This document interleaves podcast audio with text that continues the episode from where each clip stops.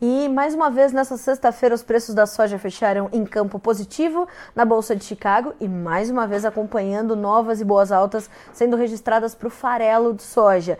De novo, nós tivemos altas expressivas para o derivado durante o dia altas de mais de 3% e o primeiro contrato fechou com mais de 3% de alta, os demais um pouquinho mais de 2%, mas ainda assim uma sexta-feira forte, uma, uma semana de destaque para os preços do farelo. Como isso impactou nos preços do grão é o que a gente vai perguntar agora para Rafael Mandarino, diretor da Ag Resource Brasil, já conosco nessa sexta-feira. Boa tarde, Rafael, seja bem-vindo.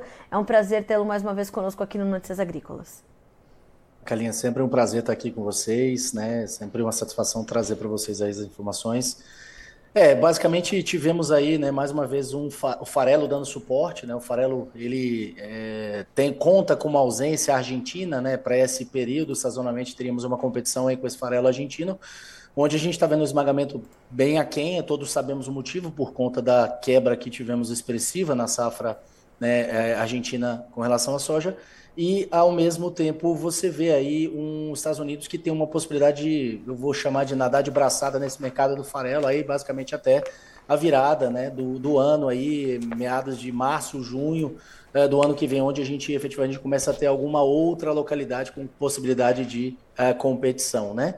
Uh, a gente também tem que olhar, obviamente, que o, o, complexo da soja ele vai começar a trabalhar pensando também numa safra Brasil, uma safra Brasil que uh, conta com um atraso significativo. A gente estima aqui que estamos aí próximo de quase 40, 37,58% plantado, comparativamente com anos anteriores, estaríamos aí próximo dos 48% mais ou menos. Tá? É, nesse sentido, já é considerado um atraso bastante é, impactante, né? E obviamente, eu acho que a gente entra, né, basicamente no novembro com o grande questionamento, um avanço bastante expressivo da colheita americana, já não trazendo dúvidas né, de números menores né, em relação às produtividades. A gente acredita que ainda tenha pelo menos um milhão, um milhão e meio de toneladas a cair na produção americana no caso da soja. No caso do milho, ainda tem aí pelo menos uns 3, 4 milhões de toneladas a ter, a sofrerem redução. Nossos números são 171 pro, buchos por acre do milho tá? e 49 no caso da soja. Tá? Então, nesse sentido, a gente entende que é, ainda tem um aperto né, para a gente estar tá vendo em relação a toda essa abundância de soja, que lá em maio, quando o USDA fez aquela primeira projeção, quando a gente comparava produção menos o consumo doméstico dos países, a gente tinha né, 25, 30 milhões de toneladas de excedente aí que teríamos disponíveis no mundo. E isso veio ao longo dos relatórios caindo, né? Hoje, quando você olha para o último relatório do USDA, essa produção menos o consumo, a gente basicamente tem quase 17 milhões de toneladas somente, ou seja, se cai mais 1,5 milhão de toneladas nos Estados Unidos. Se a gente tem um problema aqui no Brasil que tem uma possibilidade de uma redução dessa produção, a gente até pode discutir a respeito desses números aí, tá? Mas é, a gente com certeza está apertando esse excedente e vai acompanhar de perto em relação por mais que agora modelo americano e europeu tenham colocado algumas chuvas, mas a gente vai continuar acompanhando de perto porque tem um novembro um tanto quanto melhor, mas um dezembro, um janeiro, um fevereiro e aquela perspectiva toda de desenvolvimento inicial preocupante, quando você colocar peso, como é que a gente vai ter vários, os vários problemas que a gente já está mais acostumado, quebra, né, podridão, enfim, várias doenças susceptíveis a um pouco aprofundamento de uma raiz que não está conseguindo encontrar umidade no subsolo tão expressiva, né, e está sobrevivendo mais numa constância de chuvas aí que está acontecendo pequena, né, e obviamente é, preocupantes aí para esse desenvolvimento e o avançar dessa nossa safra por aqui. Está complicado. Muito lugar chovendo muito no sul e a, o restante do centro-norte com um questionamento muito grande em relação a essas chuvas. Né? Rafael, é, um pouco antes da gente entrar no ar, você me falava que os modelos climáticos, tanto europeu quanto americano, começam, é, começam não, mas nesse momento estão convergindo sobre as previsões e mostrando que essa irregularidade climática deve, portanto, é, se manter nas próximas semanas, é isso?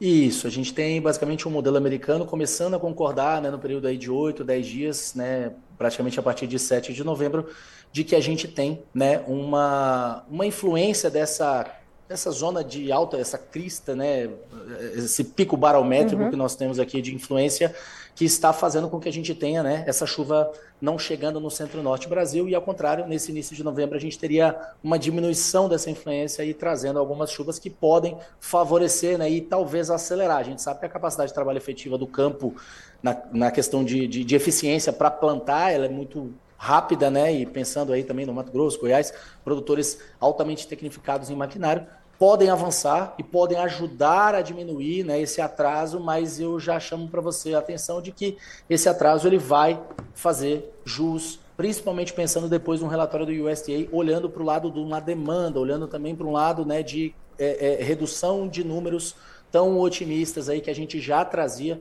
né, para a Safra Brasil de que 163 para a gente já era um número muito otimista, por isso que a gente vinha trabalhando abaixo dos 160 e próximo dos 159.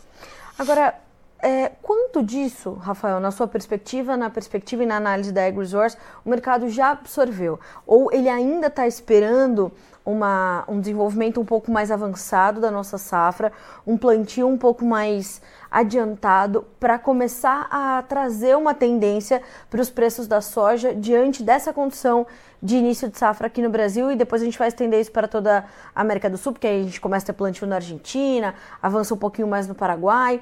O quanto disso o mercado já entendeu e qual o espaço que ele tem para continuar absorvendo essas informações? Porque a safra está só começando. Com certeza. Galinha, na nossa visão, é, aqui o mercado ainda não absorveu, ao contrário, ainda está precificando uma grande safra Brasil, e eu não estou dizendo que não será. A gente está preocupado, em conversa recente com o nosso meteorologista, a preocupação dele é justamente de que todo o histórico de anos de El Ninho, ainda mais com essa semelhança muito próxima ao que tivemos lá em 2015, né, em outros momentos aí, é, ele estima de que tem um potencial de uma perda no Brasil de até 8%, vamos falar assim, dessa produção. Ou seja, eu estaria falando algo em torno de 10, 12 milhões de toneladas. Não é muita coisa? Não, não é, mas é um, mais do que um Paraguai inteiro, né? Claro que é muita coisa quando a gente considera nessa ótica, nesse prisma, mas para um Brasil não é tão expressivo assim. Se você uhum. pegar, mesmo com essa perda dos melhores números aí, vamos pegar o número do USDA, tirar esses 12 milhões de toneladas e trabalhar que seja com o somatório de uma Argentina também perdendo um pouco, tirando um pouco do pé, e um Paraguai um pouquinho, levemente menor, né, o que a gente considere mesmo esses 8% para todos os países aqui, a gente ainda tem mais soja do que o ano passado. Então, a gente não sonha com preços tão maravilhosos assim, né? mas a gente entende que com todo esse desenrolar aqui, o questionamento, esse mercado climático ele começa a ter mais barulho da agora para frente. A gente até mencionava para alguns clientes nossos que o final de outubro para o início de novembro a gente começaria a ouvir muita notícia sobre o clima, né? O pessoal começando a revisar os números possivelmente para baixo, né? Trazendo aí uma certa é, é, paridade em relação a outros números, tem números muito acima, números a 167, 169, Exato. que ouvimos aí, né, de vários locais, Sim. enquanto que o USDA é aqui mais contínuo no 163, que na nossa visão até é muito otimista, ou seja, é, eu acho que todo mundo tende a convergir agora, e nessa conversão, depois no 9 de, de, de novembro, aí, que seria né, o, o próximo WASD, é, se eu não me engano, é, é, teremos aí né, o acompanhamento até meados da metade de novembro, e aí, metade de novembro a gente tem aí nos piores anos, né, uns 50% plantado, vamos falar bem a verdade. Se a gente não chegar lá com 50% plantado, é preocupante. Também considero, a gente está olhando né, toda a parte de estágios fenológicos, né? Você tem, por exemplo, planta estressada que está florescendo mais cedo, né? Está no processo de enfesamento aí por conta de todo o estresse. E os danos, né, que já ouvimos, ouvimos, por exemplo, o sistema radicular mais superficial, susceptível mais a nematóides, susceptível mais a outras doenças, né, e doenças fúngicas, quebras de haste, quando começar a botar peso nessas, nessa, nessa lavoura que está estressada, que não conseguiu aprofundar tanto uma raiz, como é que vai ficar? Então, é, esse é um ponto a ser considerado, e a partir do meio de novembro em diante, a gente entende que é, é algumas oportunidades podem aparecer e não é à toa que começamos já a ver né, uma certa recuperação de um prêmio. Né? É, esse prêmio começa a reagir à medida que Chicago estava tão descontado, assim como o dólar estava tão descontado, e eu preciso avançar. Tá? Numa perspectiva natural, o produtor está preocupado em plantar agora, né? então eu começo né, a tentar tirar isso da mão desse produtor e eu vou, né, obviamente, buscar os componentes que eu preciso buscar. Nós estamos basicamente numa oferta, uma das mais baixas das últimas duas décadas, tá? É 1,50 dólares por bushel a menos do que a gente teve de ofertas, né, que a gente é, nesse mesmo período para projetados para março do ano que do, do ano que se passou, né? Ou seja, tá muito baixo realmente, mas a gente entende que esse ano é um ano de cautela, é um ano de preservação de resultado para trás.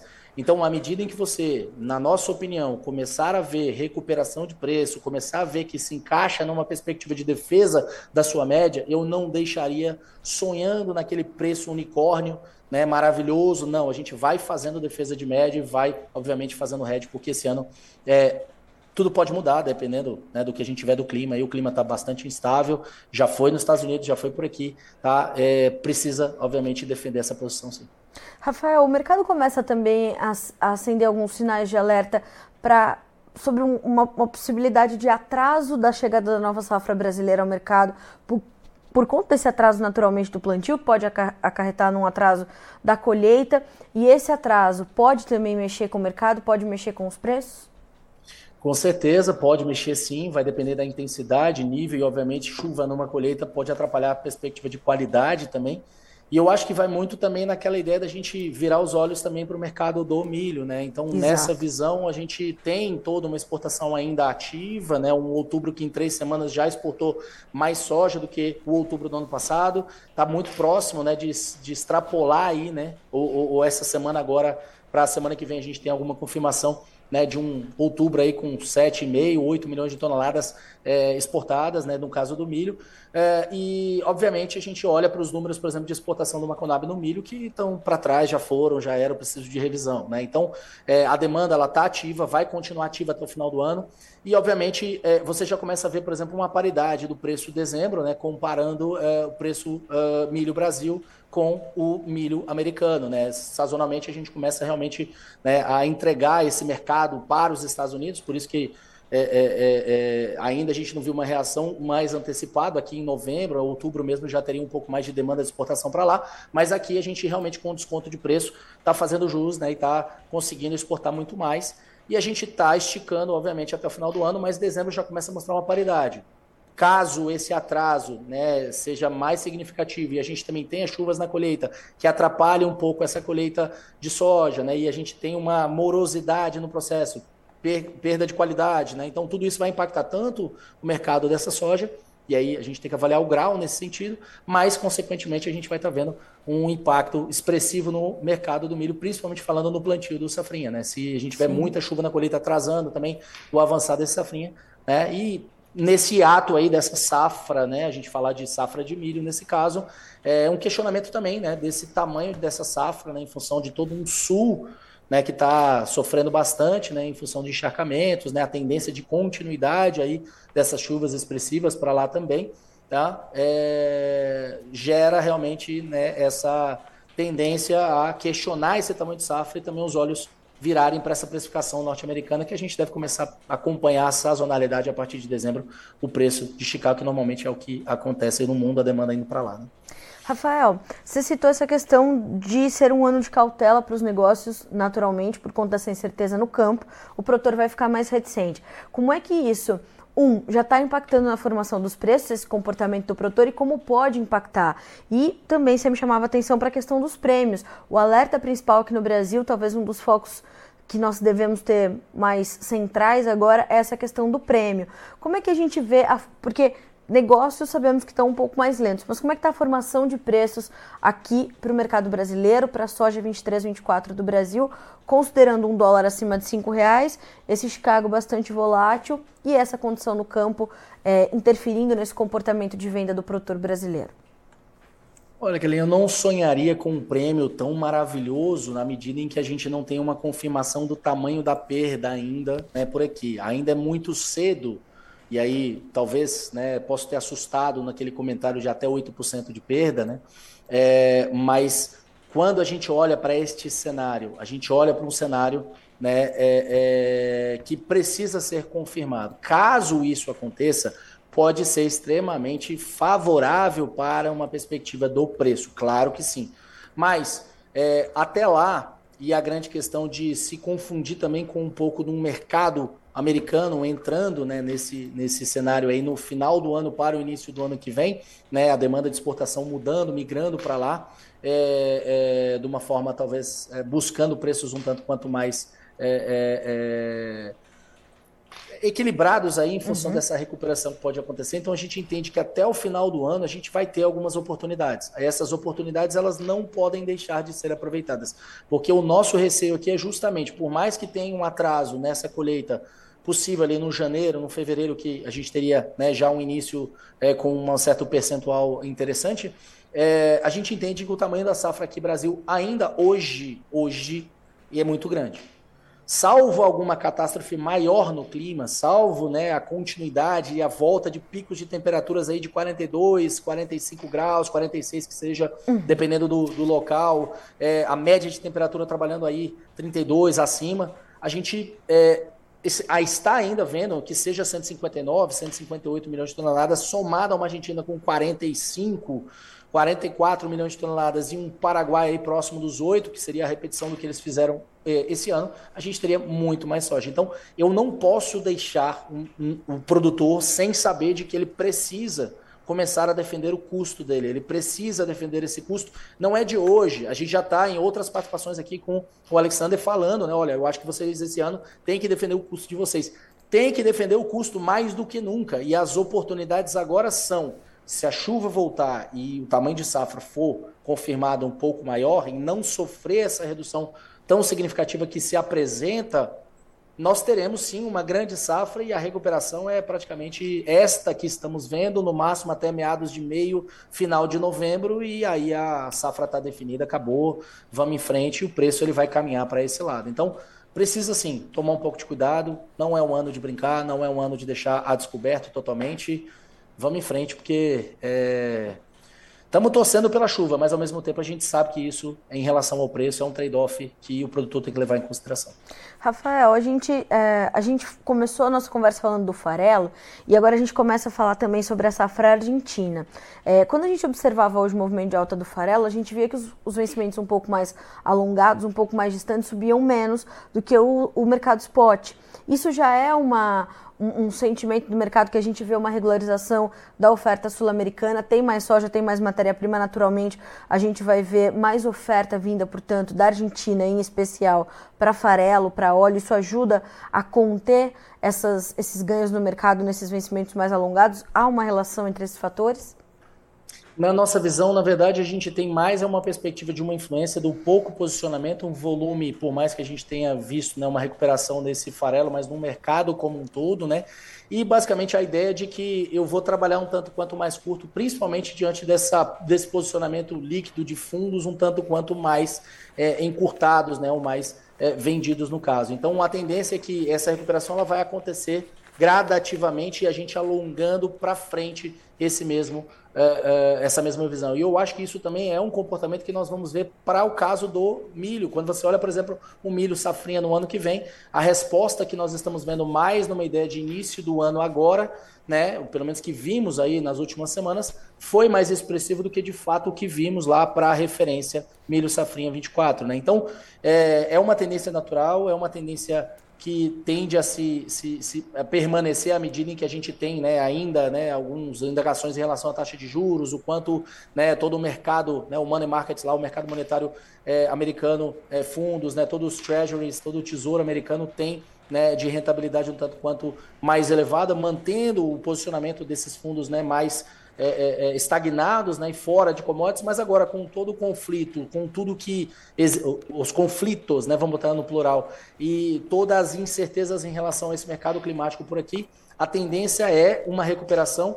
E no caso, você está me perguntando para um retorno ali de uma Argentina, um retorno no Brasil, faz sentido sim, pensando né, praticamente ali março em diante, a gente já teria sim né, uma participação mais ativa.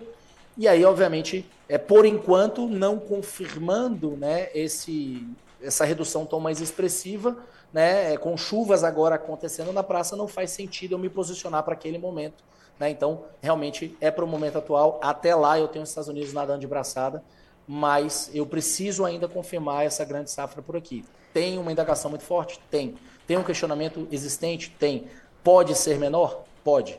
Lembra que eu te falei que tem um excedente quando a gente fala do, da produção menos o consumo agora, que está testado próximo aí dos 17 milhões de toneladas, né? É, mundialmente, olhando para um AS de outubro, que a gente teria para a soja como um todo. Se eu perder 8%, 12% no Brasil, que seja uns 4 milhões de toneladas na Argentina, uns 2 no Paraguai, mais esse 1,5 que a gente coloca nos Estados Unidos, o colapso está aí, a gente não tem um excedente, né? Tá. Uh para a gente concluir, Rafa, como é que você está vendo essa condição da oferta do farelo enxuta nesse momento, é, ainda dando espaço de, de avanço para os preços do derivado lá na Bolsa de Chicago? E como é que a gente avalia também o mercado do óleo agora para compor é, juntos esse mercado e esses, esses impactos e esses reflexos para o preço do grão em Chicago? É, no caso do farelo, a gente vai continuar vendo né, um Estados Unidos performando bem. Praticamente a gente tem um compromisso de exportação que é 43% maior do que no ano passado e o maior desde 2014. Nesse cenário, ele vai continuar dando suporte, tá? É, é o maior nível que nós temos de vendas, nesse caso, para as últimas cinco semanas. A grande questão é que esse farelo agora ele está respondendo também uma oportunidade de uma demanda doméstica americana para essa margem de esmagamento positiva tanto no spot quanto pensando em curva futura. Nós estamos vendo um diesel renovável, né, toda a cadeia do biocombustível americano sendo totalmente incentivada. E a tendência é também a gente começar a ver, possivelmente em breve, uma recuperação na nossa visão do óleo. Então, desta forma, nós já começamos a ver uma margem aqui no Brasil do esmagamento dando uma melhorada, assim como a tendência dessa recuperação desse óleo tende a colocar né, é, essa exportação de óleo americano tendendo a zero por conta de toda a demanda que está se construindo domesticamente. Ou seja, eu tenho farela nos Estados Unidos, possivelmente eu terei pouco óleo para exportar, isso vai ficar domesticamente abre uma tendência de a gente fomentar ainda mais essa cadeia por aqui, abre uma tendência da gente trabalhar, né, obviamente também uma participação ativa aí de Argentina nesse esmagamento, então a América Latina participando um pouco mais da exportação desse óleo, assim como o aumento né, das misturas aqui são totalmente cinéticas, assim como 2027 o plano de entrar com diesel renovável aqui no Brasil também faz todo sentido. Então, é, em resumo, a tendência agora de curto prazo é a manutenção de um suporte do farelo, a tendência agora de um reflexo na soja em função do clima e para a virada do ano para o início do ano que vem, uma tendência responsiva também no caso do óleo de soja. Na nossa visão, vai ser esta sequência. Possivelmente alguma mudança aí no meio do caminho em função de algum outro detalhe e o custo de energia mais elevado também fomentando hum, principalmente uhum. esse óleo pode favorecer né, e trazer melhores oportunidades até o final do ano. Virou o ano, aí eu já estou bastante preocupado. Tá? Então, novembro agora, eu acho que eu me arrisco bastante afirmando isso, mas eu acho que novembro é o mês. Tá. Uh, Rafael, para a gente agora sim finalizar, qual a orientação que você daria para o produtor diante do que ele tem visto nesse, nesse finalzinho de outubro, início de novembro? É fazer as contas e se der para defender o custo, se der para defender as médias, avançar um pouquinho, que ele não vai estar tá aí encurtindo num risco muito grande. Carlinha, eu não diria avançar um pouquinho, não. Avancem, travem o custo. tá? Travem Sim. o custo, porque eu acho que é importante travar esse custo. Se você quer especular, especula coberto, não a descoberto, por favor. E aí você está travando o custo, a gente está falando aí de vendas de 65%, 68%, 70%, vamos arredondar, tá? Você teria ainda 30%, 35% para estar trabalhando aí nesse mercado, participando talvez de uma alta e fazendo defesa de média. Claro que sim. Agora a grande questão é, nós temos todo um mercado financeiro que você pode trabalhar avançando essas vendas e recuperar até mais caso a quebra seja muito maior. E aí cabe, obviamente, esse produtor na nossa né, nosso aconselhamento aqui é estar atento, falando com todo mundo possível, né? E venham para cá, venham conversar conosco. Nós estamos agora com uma sede própria em Brasília, GeoResource. Quem estiver em Brasília, venha nos visitar, por favor. Tá? Estamos de portas abertas e estamos totalmente preocupados com este mercado, estamos totalmente preocupados com a falta de cobertura do produtor. É importante este ano fazer esse hedge. Rafa, você está me ouvindo, né? Eu acho que a gente perdeu a conexão. Eu vi que primeiro travou a imagem, depois travou o, o travou o áudio. A gente vai tentar restabelecer aqui só para a gente se despedir do Rafael. Mas enfim, então ele trazia essas orientações finais para você que quer e pode avançar com essa com esses travamentos, né, com essa, pelo menos a garantia do teu custo e a garantia de algumas médias que vão ali cobrir as suas despesas e te capitalizar para você poder na sequência dar andamento à sua safra e se for especular, especular isso coberto com estratégia, ok, né? Rafael trazia justamente essa essa essa finalização da orientação. Rafa, você já está de volta conosco, né? Vou de volta. Agora Aí, sim. Desculpa. Imagina. Foi um pequeno Cê... tombo de final de sexta. é verdade, estamos quase sextando. Rafa, você estava concluindo. Então é, faça um head se for especular, especular com estratégia cobertos, né, Rafael? Você falou perfeito, eu ouvi a sua fala, é exatamente isso. Eu acho que a gente pode especular coberto, mas ao mesmo tempo também tem um mercado financeiro que pode trabalhar né, numa recuperação, é, ou, ou, pelo menos um reposicionamento, caso você precise né, e veja uma quebra muito mais expressiva. Então, não é entrar em desespero, ao contrário, é defender a sua média, defender o seu custo e avançar o plantio, né? Porque a gente não consegue esperar muito mais, senão daqui a pouco tá furando vazio, né? Não, não dá mais, né? É verdade. Janela ideal e vazio lá na frente.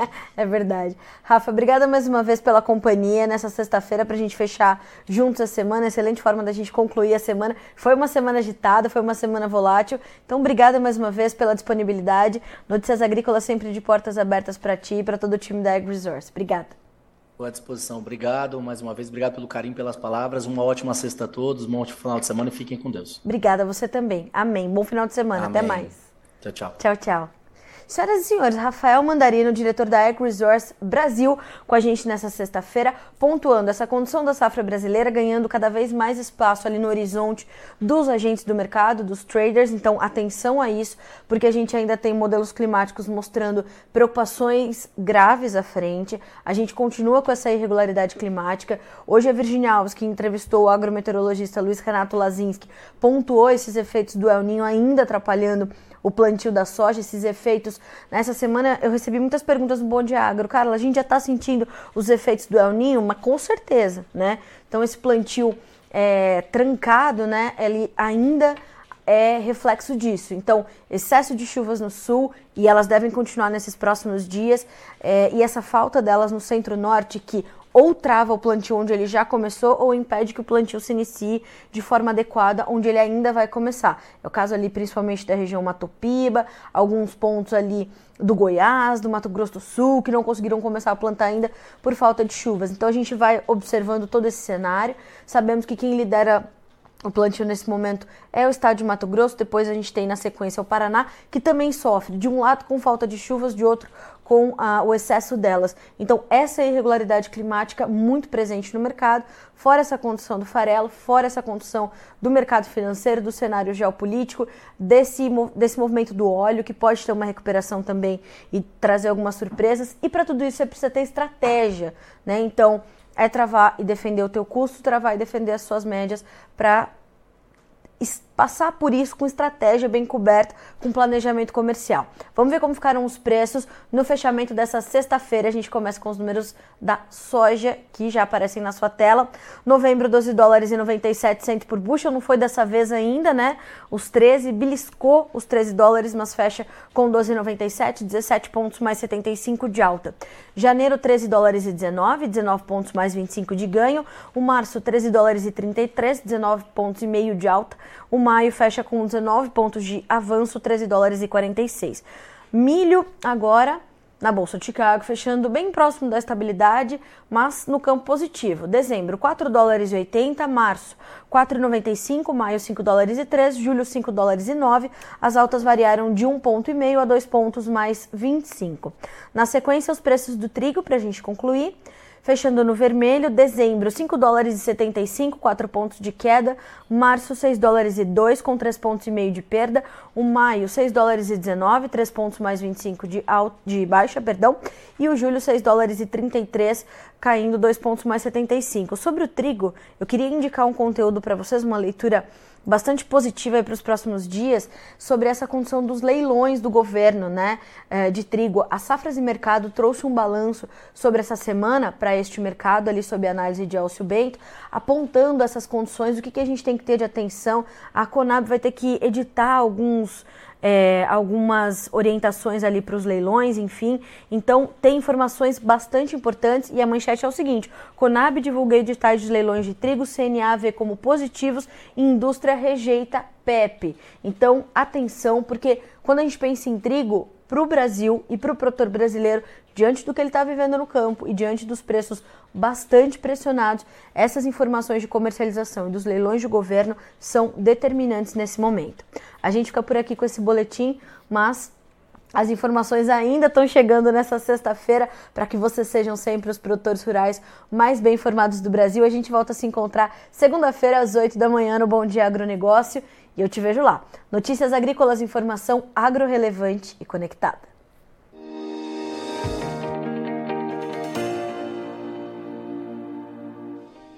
Se inscreva em nossas mídias sociais. No Facebook, Notícias Agrícolas. No Instagram, arroba Notícias Agrícolas. E em nosso Twitter, arroba Norteagri.